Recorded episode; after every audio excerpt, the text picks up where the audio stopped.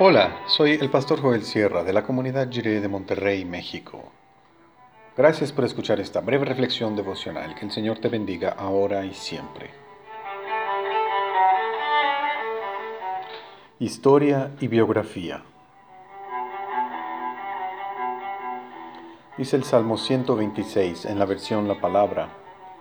Cuando el Señor hizo renacer a Sión, creíamos estar soñando entonces nuestra boca se llenó de sonrisas, nuestra lengua de canciones. Los otros pueblos decían, el Señor ha hecho maravillas por ellos. El Señor ha hecho maravillas por nosotros y estamos alegres.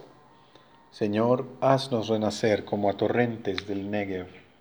Los que siembran entre lágrimas cosecharán entre cánticos.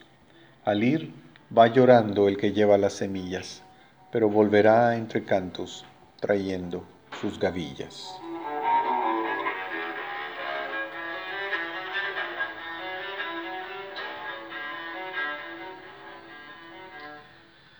Los grandes eventos de la historia de la salvación tienen dos niveles de aplicación. Uno es el grande, el macro histórico, el irrepetible, el suceso que marcó nuestra liberación y nuestra redención, como la salida de los esclavos hebreos de Egipto o la muerte del Señor Jesús en la cruz.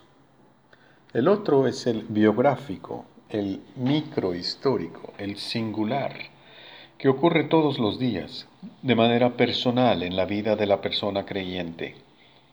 De modo que cotidianamente damos testimonio de la mano fuerte y el brazo extendido de Dios en acción en situaciones de nuestra biografía como individuos. Así también, cotidianamente hemos de vivir la realidad de la cruz cuando somos seguidores de Cristo Jesús. En el caso del exilio a Babilonia ocurre algo similar. El Salmo 126 hace referencia a la experiencia histórica del pueblo que sufrió el exilio, con un fuerte contenido de nostalgia por la restauración, pasada o futura, del pueblo. Pero esta referencia histórica se hace concreta y muy personal en la figura del que va llorando con sus semillas preciosas. En cierto sentido, todos experimentamos el exilio y suplicamos a Dios que nos haga volver de la cautividad. Todos somos ese sembrador que va llorando en el camino del exilio, lanzando al aire su posesión más preciosa, la semilla, hasta que su bolso quede vacío. La experiencia de cautividad que hemos vivido en este último año en todo el mundo nos ha hecho valorar mejor este salmo. Es una promesa de regocijo, es un anuncio del futuro de esperanza, es una celebración de la victoria que Dios obtendrá de manera irremediable e implacable sobre todas las fuerzas del mal. Así, este salmo, que pinta un panorama tan desolador como el desierto del Negev, también sugiere la idea de la renovación de la vida que viene con el arroyo, con el cambio de temporada.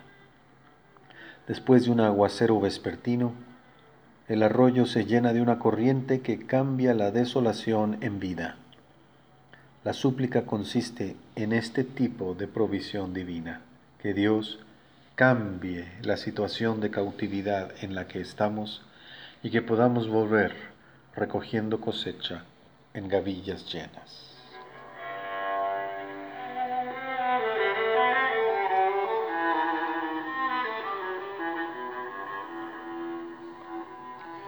Oremos. Señor, renueva nuestra esperanza en medio de nuestro cautiverio. Cambia nuestras lágrimas en regocijo profundo por lo que tú quieres hacer con tu mundo.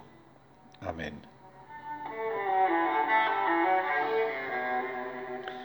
Vale la pena seguir sembrando con lágrimas, porque vamos a volver con gozo, recogiendo gavillas llenas de vida en abundancia.